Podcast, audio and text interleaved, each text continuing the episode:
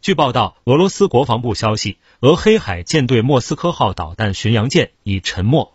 俄罗斯国防部证实，莫斯科号导弹巡洋舰起火，并导致舰上弹药爆炸，该舰严重受损，船员已被疏散，起火原因正在调查中。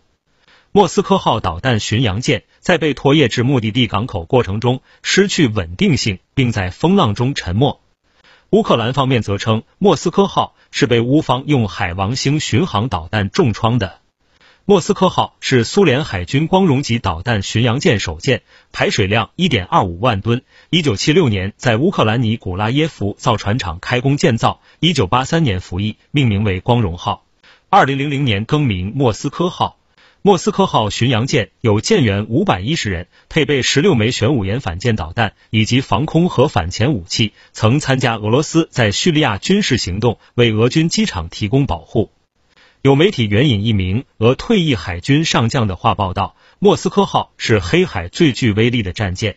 一些军事分析人士指出，作为一艘服役近四十年的老舰，莫斯科号的空机预警能力和末端防御能力较弱。